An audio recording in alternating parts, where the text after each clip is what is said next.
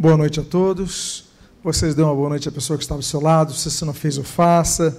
Dê uma boa noite, uma palavra que abençoe. Nós estamos no início de um novo ano e o título da mensagem que eu gostaria de partilhar nesta noite se denomina Amizades, Pontes ou Abismos. Eu convido a que você abra a sua Bíblia na primeira carta que Paulo escreve aos Coríntios, no seu 15 capítulo. Primeira aos Coríntios, capítulo de número 15. E se você encontrar o texto do versículo 33 e aos demais também, eu convido que, por favor, apenas para a leitura inicial, nos coloquemos de pé.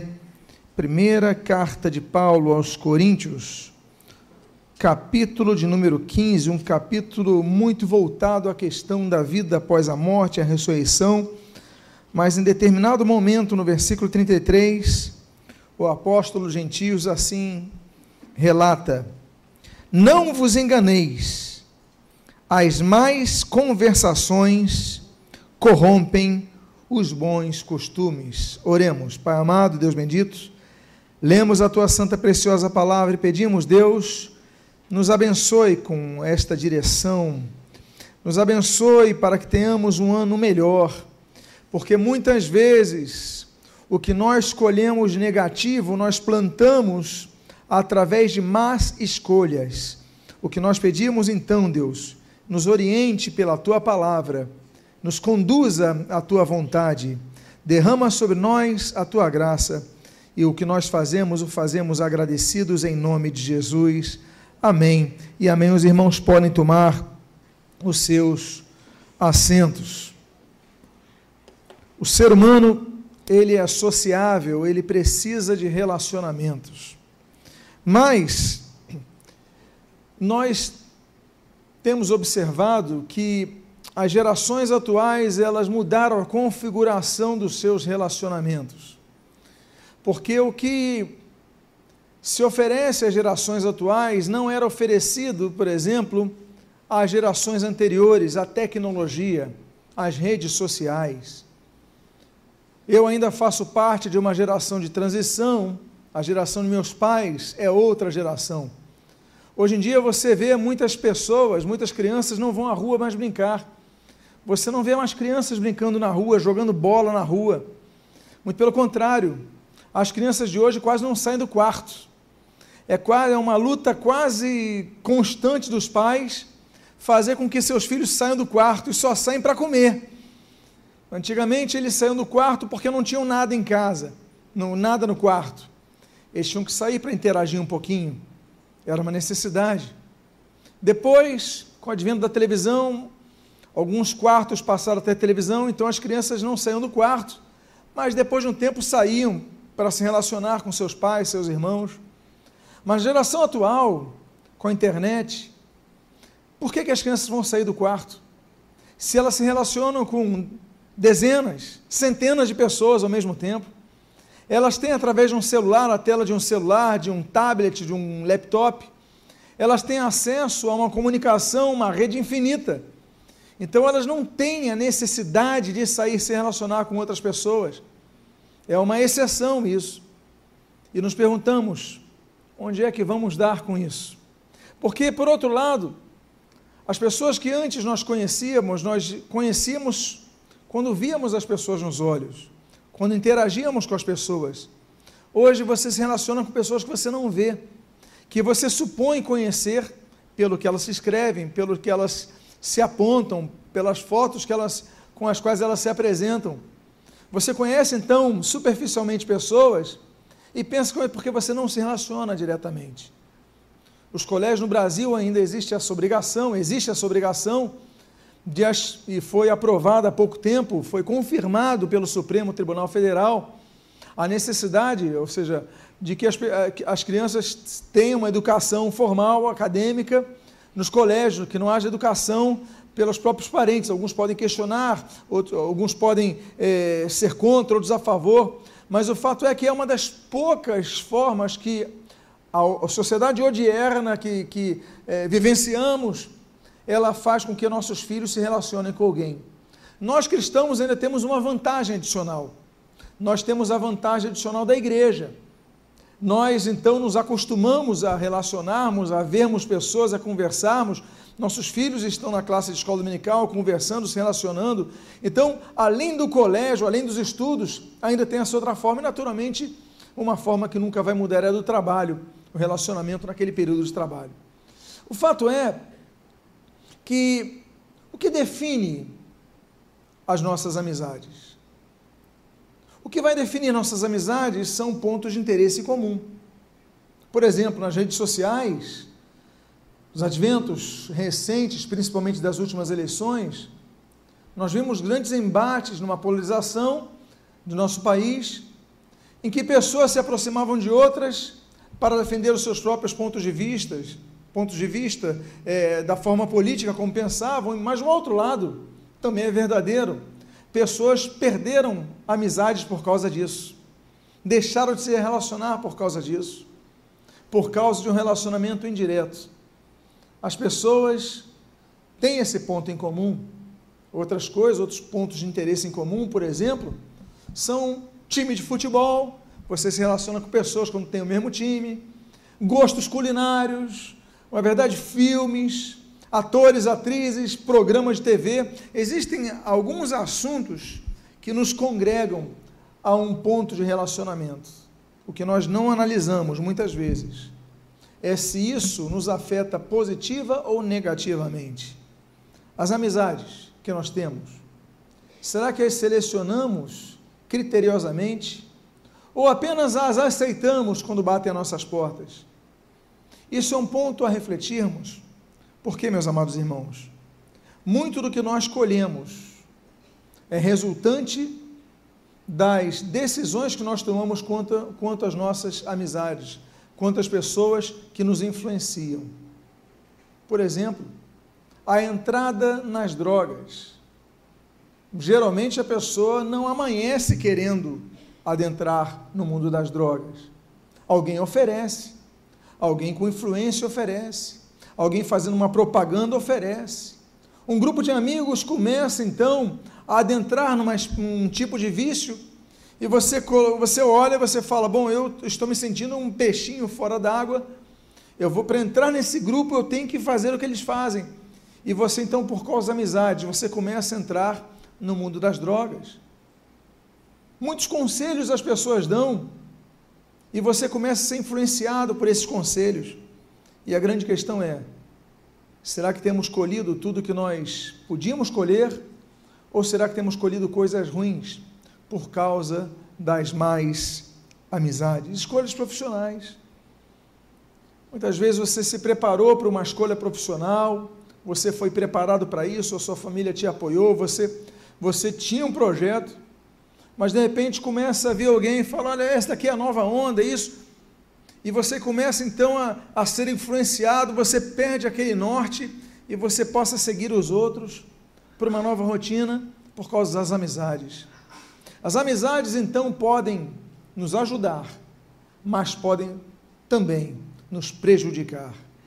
Afinal de contas, não vos enganeis, as más conversações corrompem os bons costumes, há um lado positivo das amizades. Nem tudo é negativo. Por exemplo, vamos ao melhor dos aspectos positivos, a evangelização. Você pode, graças à amizade, também chegar a pessoas e falar de Cristo com elas, não pode? Então, temos aspectos positivos também. A grande questão é, e o ponto de inflexão que eu gostaria de partilhar nessa noite é: temos sido pessoas criteriosas em relação às influências que nós absorvemos, porque nós somos pessoas influenciáveis. Mesmo que você diga que não é, você é influenciável. Desde o momento que você, quando via o seu pai calçando o sapato, você com um bebê de três anos, dois anos de idade, colocava os seus pés naquele sapato. Você procurava imitar o seu pai, você procura imitar a roupa do cantor da moda, você procura imitar a forma de falar de alguém ainda que intuitivamente você imita, nós somos influenciáveis. Max Weber vai falar muito sobre isso, na área de sociologia, Durkheim vai falar muito sobre isso também. Mas Weber mais ainda sobre o papel do coletivo que influencia uma pessoa só. Às vezes você é uma pessoa quietinha, você não entende, e você daqui a pouco está fazendo barbaridade porque você está andando com pessoas que fazem coisas erradas.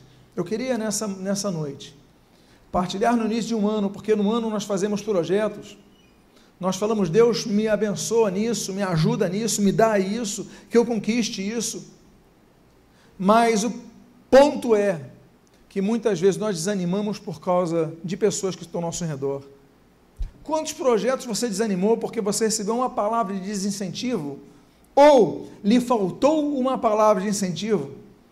Olha, esse ano eu vou aprender a dirigir. Eu vou pegar meu carro. E a pessoa fala: Você está muito velha para isso aí você desanima, você não realiza teu sonho por causa de um sujeito que não tem a mínima capacitação de fé, te desanimou. Nós somos influenciáveis. E eu quero dizer para você, nós temos um ano pela frente. Muitos sonhos nós temos que ter, claro, projetos temos que fazer. Mas fique atento com as influências que te cercam, para que você não jogue fora tudo aquilo que você pode conquistar. E sobre isso, eu quero dizer para vocês, e eu começo citando esse poeta e filósofo grego, Plutarco, que ele vai dizer o seguinte: o que mais impede de ter um bom amigo é o empenho em ter muitos. Plutarco viveu mais ou menos no ano 46 depois de Cristo. Ele vai viver até cerca de ano, do ano 120, na época não havia certidões de nascimento, como nós temos hoje, então as datas são cercanas. Mas o fato é que ele diz, o que ele diz é algo que condiz com o ensinamento bíblico. Ele diz: olha, você às vezes está tão empenhado em ter tantos amigos que você não consegue ter um. Aí você vai para uma rede social, ah, não, eu tenho 100 seguidores, mil amigos, eu tenho. E você às vezes não tem um para você abrir o teu coração um para sair para desabafar. Você não tem uma pessoa que você confie. Você fala com todos, compartilha tudo com todos, mas você é uma pessoa sozinha, porque você está mais empenhado em ter uma rede de pessoas do que apenas ter uma. E o que Plutarco falava é o que nós lemos na Bíblia, no Provérbios, número 18, capítulo 18, versículo 24. A Bíblia diz: O homem que tem muitos amigos sai perdendo, mas há amigo mais chegado que um irmão. A Bíblia diz exatamente o que Plutarco diria, Salomão disse é, mil anos antes de Plutarco, essa é verdade. Olha, quem tem muitos amigos sai perdendo. Meus amados, se eu perguntasse aqui a você quantos tiveram grandes decepções na vida com a amizade, eu creio que talvez não sobrasse uma mão, um braço fossem poucos, muitos amigos, mas é importante que você tenha um amigo mais chegado que o irmão. É importante que você tenha alguém que você possa compartilhar, compartilhar as suas alegrias, os seus projetos, mas também compartilhar as suas frustrações. Nós vemos uma época tão grande, mas tão de tão, tanta solidão, que é um, uma é, é, algo, é algo incrível como se opõe ao fato de nós termos cada vez mais amigos nas redes sociais e somos, sermos hoje pessoas mais solitárias. Uma das carreiras que mais cresce hoje é a dos psicólogos. Eu sou casado com uma psicóloga, a de Louvor é psicóloga, nós temos alguns psicólogos aqui, e o número de pessoas que procuram terapia aumenta porque é uma sociedade que expõe mais facilitações de amizades, mas ao mesmo tempo você continua isolado, sozinho. Você não se relaciona, você não sai, você não conversa, não olha nos olhos. Você quer ter muitos amigos e não tem nenhum. Por isso que a Bíblia diz: olha, amigo mais chegado que irmão. Nós temos que entender que realmente, nesse sentido, quantidade não vai equivaler à qualidade. A Bíblia traz um segundo conselho, e, na, e aí no período do Êxodo, capítulo 23, versículo 2, nós lemos: Não seguirás a multidão para fazeres mal, nem deporás numa demanda, inclinando-te para a maioria, para torcer o direito. Fique atento ao que o grupo coletivo te leva. Lembra que eu citei Max Weber? Pois bem, ele fala muito da questão da influência do grupo sobre o indivíduo. Então, muitas vezes a pessoa está quieta, está sozinha, não tem, tem um temperamento bem administrado, uma pessoa calma, se junta com um grupo, uma torcida de um time organizado, e o pessoal começa a fazer arruaça, começa a quebrar as vidraças, daqui a pouco você está quebrando vidraça. Daqui a pouco alguém começa a jogar pedra no outro grupo e você está jogando pedra no outro grupo. Você não faria isso sozinho. Mas você foi absorvido pelo grupo, você foi influenciado pelo coletivo, você se transformou. Aí você volta para sua casa já alterado. Você começa a ser alterado pela demanda que te leva a fazer o mal. O texto bíblico tanto sabe disso. Tanto Deus que nos criou sabe disso, que ele falou: olha, não siga a multidão para fazer o mal. Meus amados, aí você vai, o pessoal vai, vai fazer uma manifestação pacífica, você vai, sai da sua casa, eu vou fazer uma manifestação pacífica. Alguém começa a jogar pedra, daqui a pouco você está jogando pedra, você alterou. Por que, que você alterou? Você não foi obrigado, não, mas você foi influenciado pelo calor do momento. Nós não podemos ser assim. Nós temos que ser, ser, temos que ser seres racionais, guiados pela nossa razão, pela nossa inteligência, pela percepção de fatos e devemos dominar os nossos instintos, tão voláteis a um desejo do coletivo. O texto diz, se o texto diz, é porque nós fazemos, olha, não seguiremos a multidão para fazeres o mal. Por quê? Porque nós temos a tendência de seguirmos a multidão e quando ela vai fazer o mal. Então, se toda a multidão vai fazer o mal, aprenda a dizer não.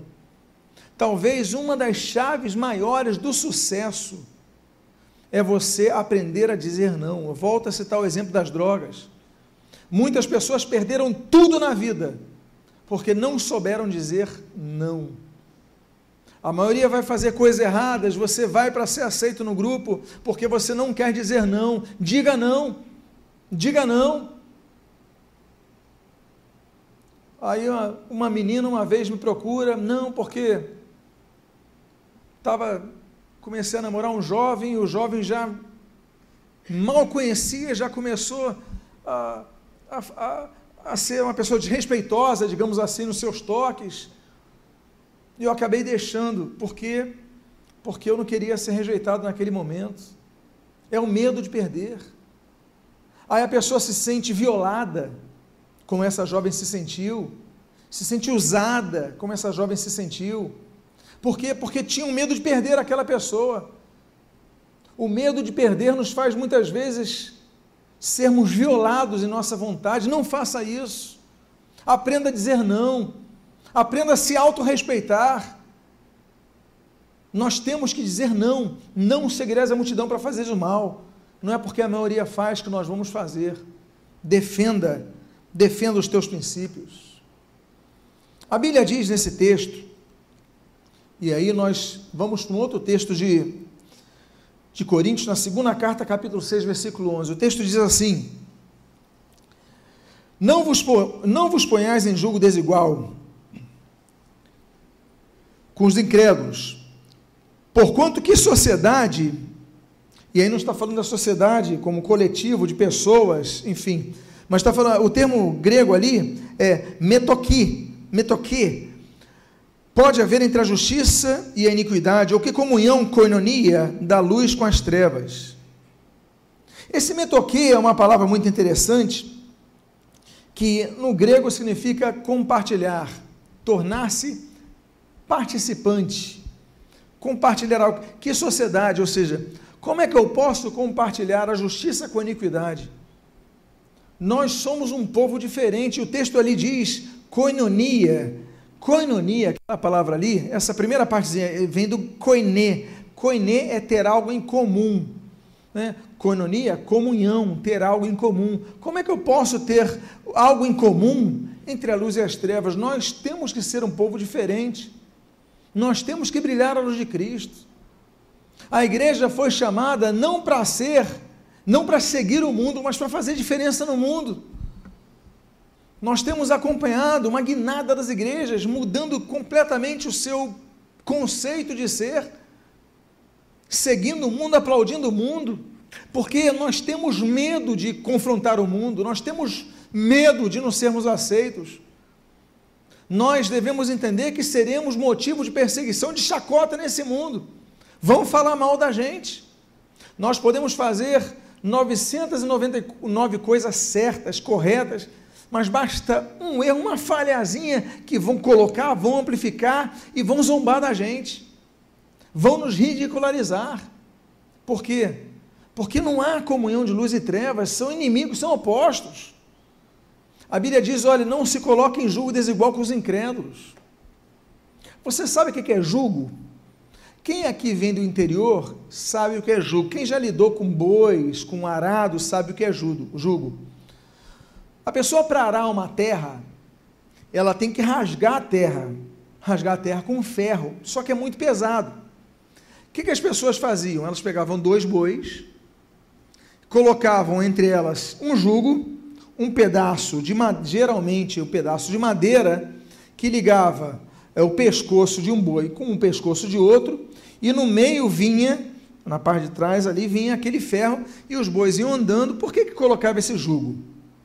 Porque se não colocar esse jugo, um boi não dava conta, ia ficar torto, ia cair. Mas um boi ia para um lado e outro boi ia para o outro. Um boi ia num, num, ritmo, outro boi ia num ritmo mais lento, nunca vai ser a terra. Então o que, que eles fazem? Eles pegam um jugo, né, nós temos também o termo canga, e coloca aquele jugo entre dois pescoços e um boi vai indo e o outro vai no mesmo ritmo, na mesma direção. A Bíblia diz o seguinte: olha, não coloca, você não pode se colocar num jugo desigual com os incrédulos. Por quê? Porque o ritmo é diferente, os objetivos são diferentes, os alvos são diferentes. Nós queremos agradar a Cristo, nós queremos viver uma vida santa, correta diante de Deus. O mundo não está nem aí nós vivemos para glorificar a Deus em primeiro lugar, o mundo não, a satisfazer o seu próprio ventre. Então a Bíblia diz: você não pode, não pode colocar um jugo com o mundano. Nós falamos isso sempre com jovens. Olha, vai casar, procura alguém que seja servo do Senhor. Porque lá na frente vai ter problema. Claro, acontece de, de, de um casamento e depois a pessoa se converte. Temos um caso aqui, temos outros casos, claro, mas são exceções. São exceções, não, eu vou me casar com ele e depois ele se converte. Pode acontecer, pode, mas acontece menos vezes. Eu pergunto a você: se tivesse uma pesquisa que na ponte aérea do Rio de Janeiro, a cada 10 voos, nove caíam, mas um chegava lá em São Paulo, você pegava o, o avião dessa companhia para chegar a São Paulo? Sim ou não? Olha, cada 10 voos, 9 caem, mas um chega. Um chega. Você compraria a passagem dessa companhia aérea? Não. Casamento, julgo desigual é a mesma coisa. Claro, tem casos que, mas a maioria dos casos, e eu falo isso pela vivência que eu tenho no Evangelho, onde sempre vivi, então a Bíblia recomenda: não, não há comunhão entre luz e trevas. Tem coisas que têm que ser resolvidas antes. E aí nós vamos para o texto que nós lemos. O texto que diz, 1 Coríntios capítulo 15, versículo 33, não vos enganeis, as más conversações corrompem, ali o termo grego, é, fteiro, os bons costumes. Ficteiro significa promover corrosão. Quem mora perto da praia, do mar, nota uma, de uma maneira mais clara o efeito corrosivo, não é verdade? Você tem uma coisa nova, daqui a pouco ela começa a dar problema por causa da corrosão. Você tem um aparelho, alguma coisa de metal, uma liga metálica, um ferro, daqui a pouco aquilo vai começando a se molhar e tudo mais, você não cuida, você não vigia, Daqui a pouco, quando você vê aquilo ali, está totalmente enferrujado. Já não serve para nada. Está totalmente. Por quê? E o termo é esse: de corromper, de, de, de, de corroer. De, aquilo vai destruindo a sua forma. A Bíblia diz que as mais conversações, e não estou falando agora nem necessariamente da amizade em si, estou falando da conversação, corrompe os bons costumes. Você começa a se cercar de pessoas que começam com uma conversação errada. Daqui a pouco, bons costumes, meus amados, o termo do costume é muito é muito claro. Costume é o que você costuma fazer. Você costuma fazer algo que você é, torna hábito ao longo do tempo, não é isso? Então, a sua família te cria, você, se, você tem um, um costume de vida, você começa a conversar com algumas pessoas, basta uma pessoa com mais conversações e você começa a corroer aquilo. Aquela liga metálica, aquele ferro da tua vida começa a ficar enferrujado, corrosivo, apodrecido, e aí você começa a perder por causa de má conversação. Nós temos que aprender a dizer não. Hoje em dia, nós podemos mudar essa frase, e nos dias de hoje nós podemos dizer o seguinte: nós temos que aprender a bloquear algumas amizades, a apertar o botão de bloquear, porque às vezes, às vezes não tem coragem de bloquear pessoas. Estão são meus amigos na minha rede social, mas estão te fazendo mal. Muitas vezes é necessário você bloquear a pessoa. Dá um tempo, senão você não sobrevive. Você é afetado. Quantos nós fomos afetados e reconhecemos isso? porque um dia não bloqueamos alguém, permitimos que pessoas entrassem em nossas vidas, pessoas que não deviam entrar em nossas vidas. Aí nós perdemos, desconstruímos o que foi construído. Por quê?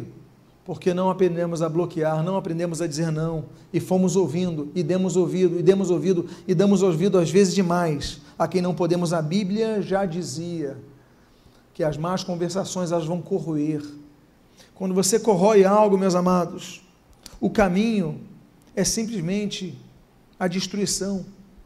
Você tem uma estrutura de um, de um local, estrutura de ferro, e daí vai se corroendo, daqui a pouco esse ferro cai. Nós temos que ter cuidado, não podemos deixar corroer a nossa vida por causa disso. Temos que aprender a associar, a fazer associação.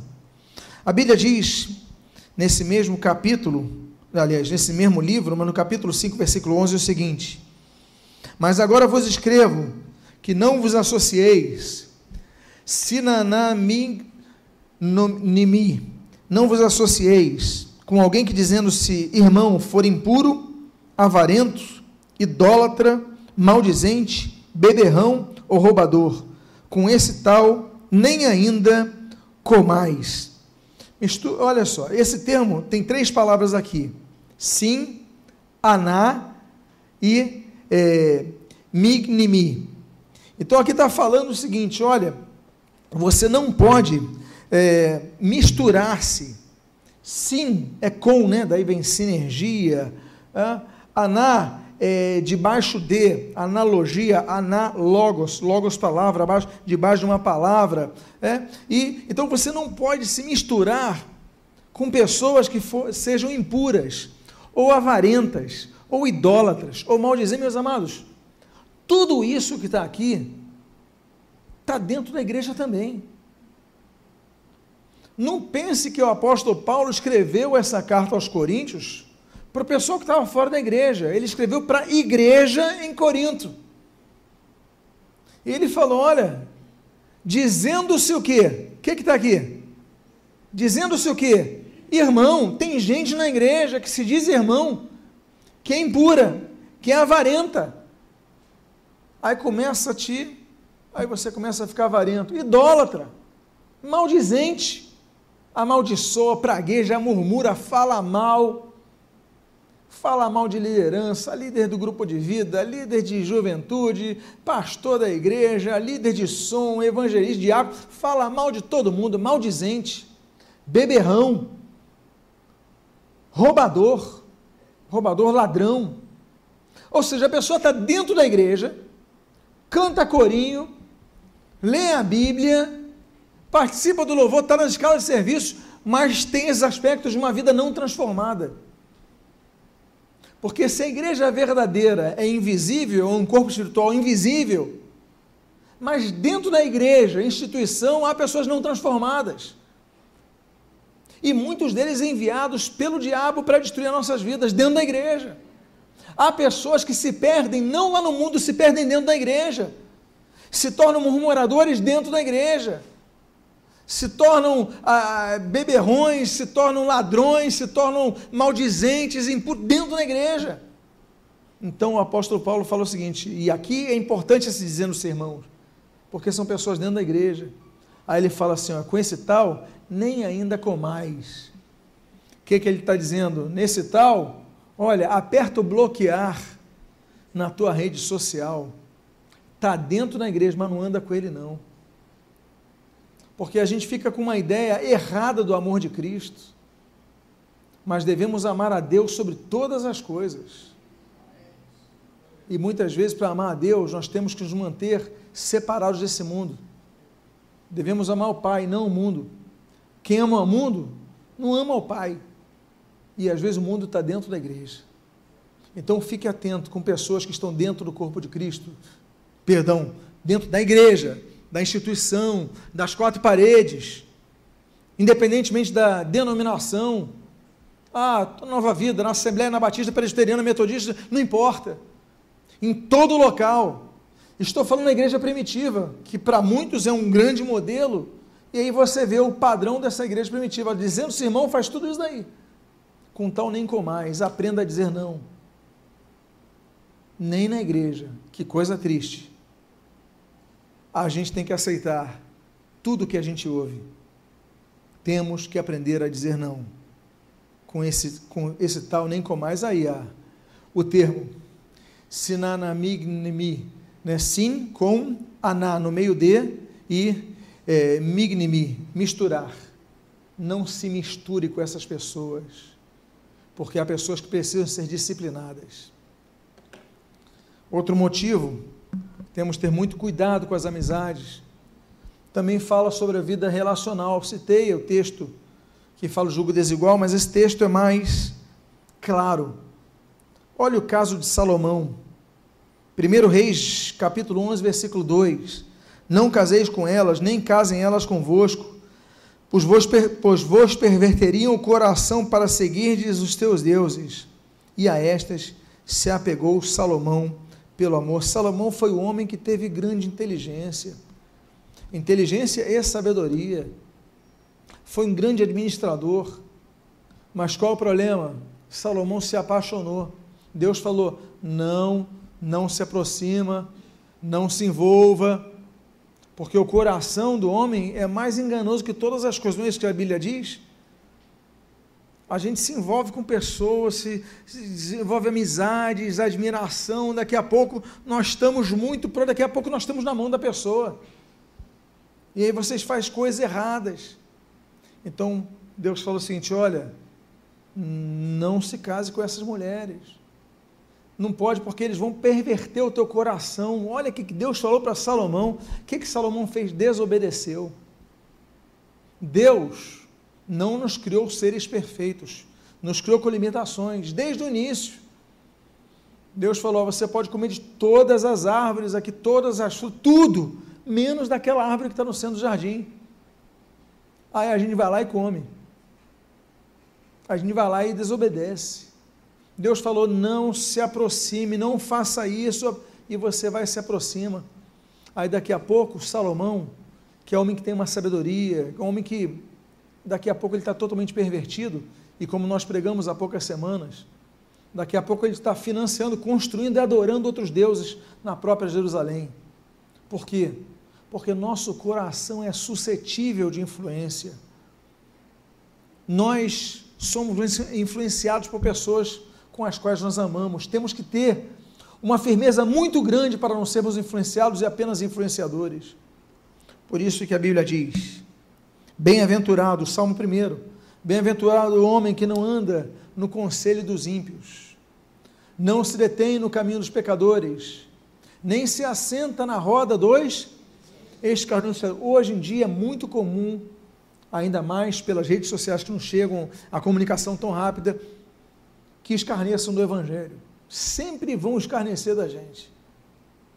Aí a Bíblia já traz o conselho: olha, não se sente com essas pessoas. Eles estão escarnecendo dos outros que são do teu povo, estão escarnecendo de você.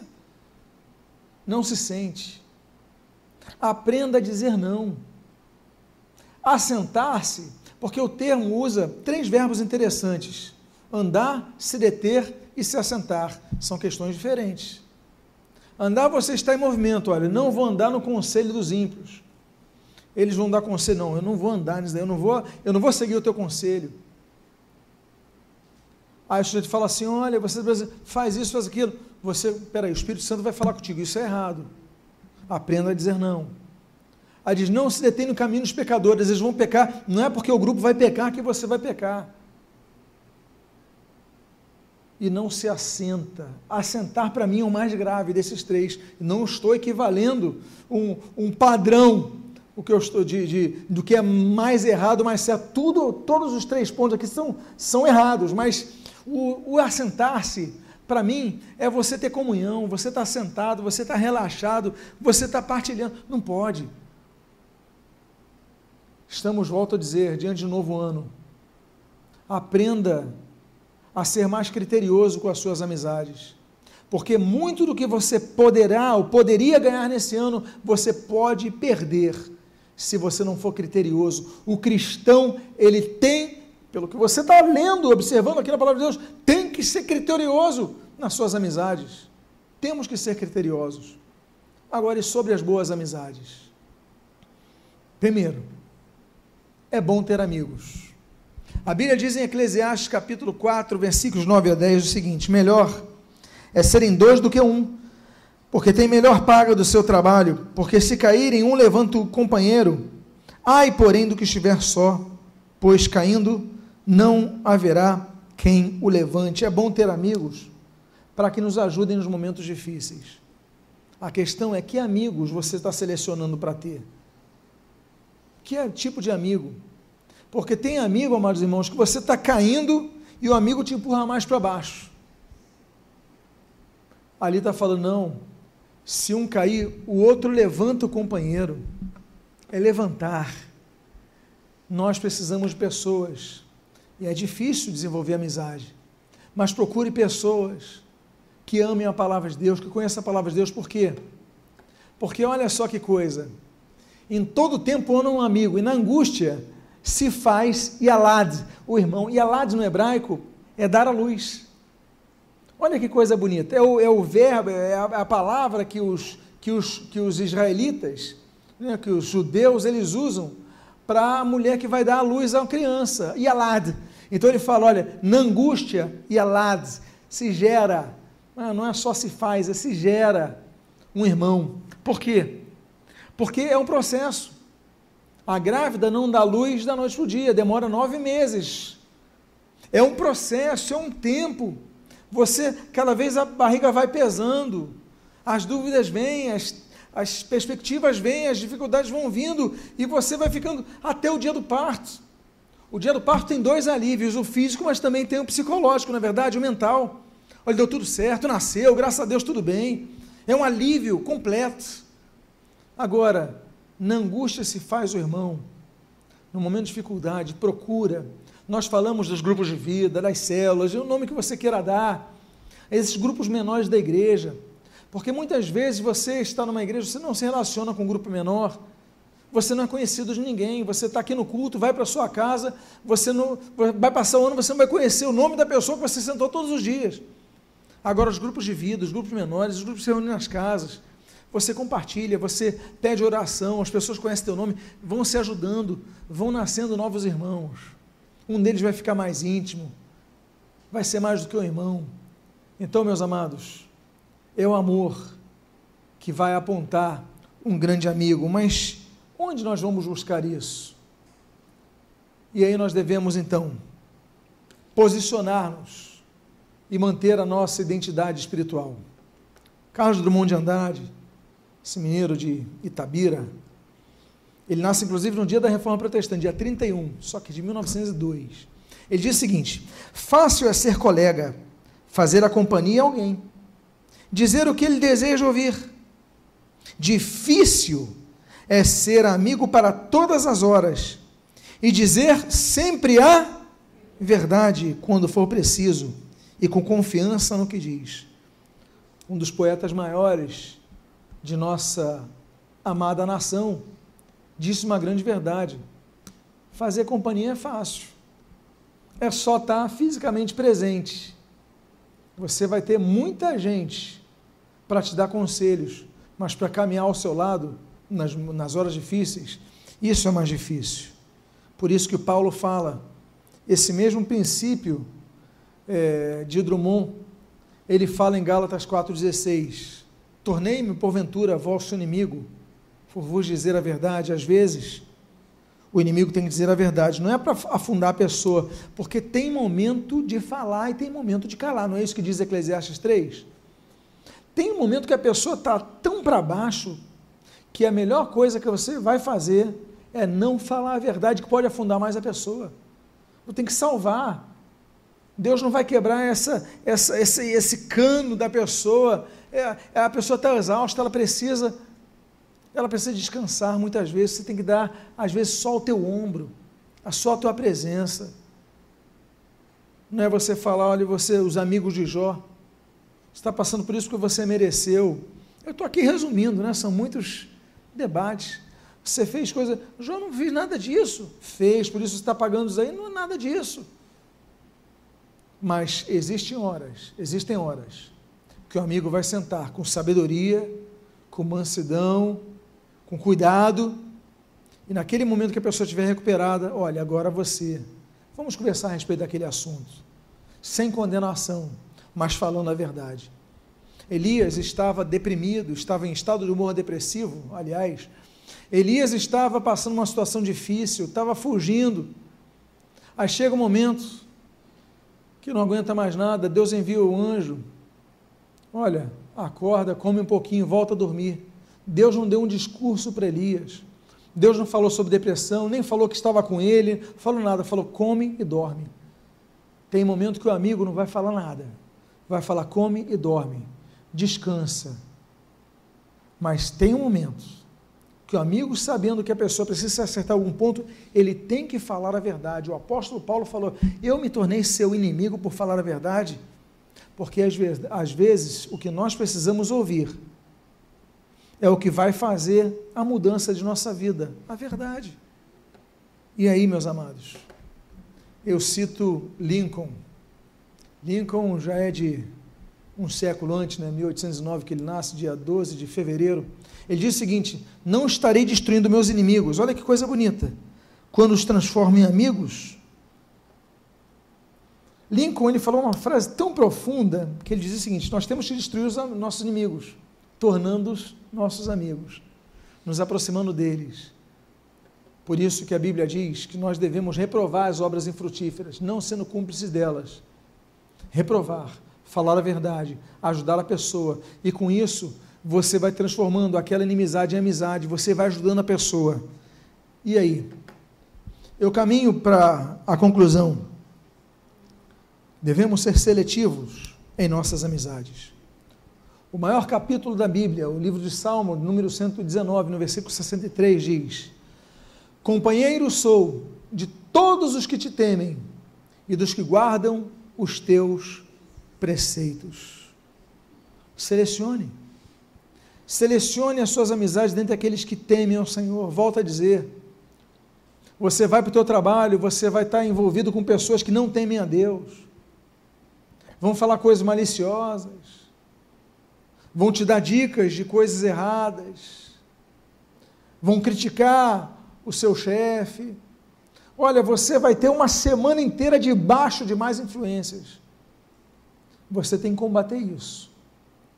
Aí você ouve a palavra, se renova, vai no culto, ouve na internet, lê a Bíblia, você vai combatendo, mas a amizade é importante.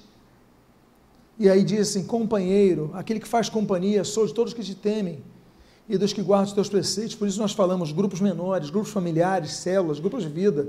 Volto a dizer, a nomenclatura que você queira, é uma questão semântica. Agora, a questão é, em grupos menores, você vai se relacionando com pessoas que têm esse interesse comum. Procure desenvolver amizades no meio da igreja. Companheiro sou, é o princípio bíblico. de todos que te temem. Olha, você não tem como escolher quem trabalha do seu lado, quem estuda do seu lado, pessoas muitas vezes da própria família que estão do seu lado. Mas você tem que escolher as companhias positivas que podem andar do seu lado. Isso você pode escolher. E eu finalizo com o texto de Provérbios capítulo 13, versículo número 20. Olha que conselho lindo. Quem anda com sábios será sábio, mas o companheiro dos insensatos se tornará o que? Mal. Muita gente entrou pelo caminho errado porque se tornou companheiro de pessoas mais. Mas muita gente que muitas vezes não tinha uma formação básica elementarmente positiva na sua infância, adolescência, começou a andar com pessoas sábias. Começou a pegar bons modelos, bons exemplos, porque nós somos imitadores. O apóstolo Paulo diz em 1 Coríntios 11, 1, olha, sede meus imitadores, como eu sou de Cristo, procurem boas influências, procure bons referenciais, nós precisamos de referenciais. E a Bíblia diz, quem anda com sábio será sábio. Veja as pessoas que detêm sabedoria, procura andar com elas. Procura, às vezes você não precisa nem perguntar, é só observar como, como andam, como falam, como agem. Se você observar como essas pessoas pensam, falam, agem, e se você procurar imitar os bons exemplos, você vai adquirir parte daquela sabedoria. Anda com sábios e serás sábio. Então, meu conselho: estamos no primeiro domingo do ano. Temos sonhos, temos alvos, pedimos coisas a Deus, fazemos projetos, mas nós podemos dar um passo além quando nos juntamos com pessoas que temem ao Senhor, pessoas sábias. Eu digo não, não só na igreja, vamos ampliar esse leque no trabalho. Aquela pessoa que está construindo algo, poxa, eu quero andar com essa pessoa para ver como eu vou construir a minha vida. Eu gosto de biografias. Eu sei que nem todas contam tudo. Claro, a gente sabe disso. Mas existem exemplos que nós podemos absorver para nossas vidas. Não é bom isso? Como essa pessoa venceu na vida? Como é que ela conseguiu? Agora você está em crise de casamento e vai buscar conselho com um sujeito que se divorciou quatro vezes. O que, que ele tem para te dizer? Não, busca conselho com uma pessoa que tem uma família sólida. Aí você vai buscar, não, eu quero ter uma prosperidade na minha vida financeira, econômica, construir uma carreira. Aí você vai buscar com um, conselho com uma pessoa que não, não tem nem emprego formal, não consegue construir nada, só fica no, nos planos, olha, vão nesse caminho que dá certo. Mas peraí, o que, que você fez? Garante isso? Conselho todo mundo dá, sonho todo mundo tem. As pessoas, como diz os antigos, elocubram. Agora, nós devemos buscar, olhar aqueles que conseguiram sucesso naquelas áreas, olha, nessa eu vou seguir essa pessoa, eu vou andar com um sábio que eu vou ser sábio. Olha, essa pessoa conseguiu economizar, construir um império. Opa, eu vou começar a economizar. Essa é gastadora não tem nada na vida. Tem a roupa da marca, tem tudo, agora não tem um imóvel, não tem uma povo não constru... Vou andar com essa, vou andar com aquela. Nós temos que selecionar as pessoas. Vida espiritual, mesma coisa. Tem gente na igreja que está na igreja, mas não reluz a luz de Cristo. Aí você opta por não. Começa a olhar. O Senhor Jesus falou o seguinte: olha, pelos seus frutos vos conhecerão. Começa a olhar os frutos dessa pessoa. Eu vou andar com ela. Quando você começa a andar com essa pessoa, Olha, anda com sábios e você vai ser sábio. Procura andar com essas pessoas. Que Deus vai te abençoar. É promessa bíblica. Ou eu não li uma promessa bíblica. Isso é ou não é uma promessa bíblica? Tem duas promessas aqui, uma negativa e uma positiva. Então, eu vou evitar andar com os, com, com os insensatos, mas eu vou procurar andar com sábios. Eu quero fazer uma oração pela sua vida. Muitos aqui hoje padecem por situações porque ouviram conselhos que não deviam ouvir, não souberam bloquear esses conselhos. Mas hoje, nesse primeiro domingo do ano, eu quero te incentivar a selecionar as pessoas às quais você vai dar mais ouvidos. Você vai ouvir muitas pessoas, mas algumas você vai seguir os passos. Procura andar com sábios, porque você vai ser sábio. Diga a pessoa que está do seu lado: anda com sábios, que você vai ser sábio. Fique de pé nesse momento. Eu quero orar por sua vida. Vamos orar a Deus para que coloque pessoas sábias no nosso caminho, pessoas que reluzam a luz no nosso caminho. Aquele que se dizendo, irmão, é isso, aquilo, não, a questão não é que esteja dentro da igreja, é que reluza a luz de Cristo. Procure se envolver mais com pessoas que possam oferecer mais a você. Vamos fechar nossos olhos. Pai amado, nós te agradecemos por tua palavra porque a tua palavra é direção, é a lâmpada para os nossos pés, é a luz para o nosso caminho, é direção. Como diz Salmo 119, 105, Pai amado, e na tua direção nós lemos aqui tantos textos bíblicos, tantos ensinamentos, tantos conselhos que tratam a respeito da questão da amizade. Os alertas que as más conversações corrompem os bons costumes, cujo texto iniciou-se essa mensagem, até o conselho de andarmos com as pessoas sábias, buscarmos imitar aqueles que imitam a Cristo, Deus amados, são decisões. Tudo isto que foi citado, tudo é pautado na palavra arbítrio. O poder que nós temos de decidir. Pai amado, nós queremos decidir andar com os que brilham a tua luz. Nós queremos decidir andar com os sábios.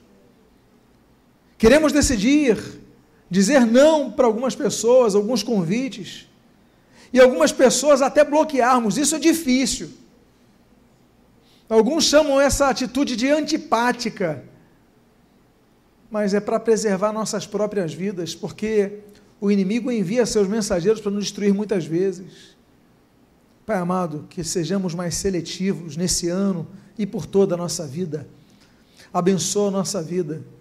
Que tenhamos um ano muito feliz, muito abençoado por Ti, a Tua graça, mas que não possamos perder isso pelas decisões erradas que Satanás tentará fazer com que nós decidamos de maneira errada seguir os insensatos.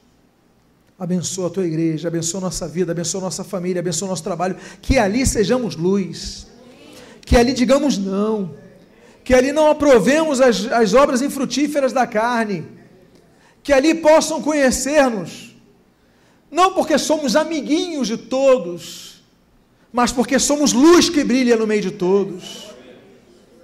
Abençoa-nos, porque a igreja foi chamada não para concordar com este mundo, mas para fazer diferença nesse mundo corrosivo, como nós citamos aqui em relação às mais companhias e às mais conversações. Abençoa as nossas vidas. E o que nós pedimos, nós te agradecemos em nome de Jesus. Amém e amém. Você seja uma pessoa sábia nesse ano, cada vez mais. Amém, queridos?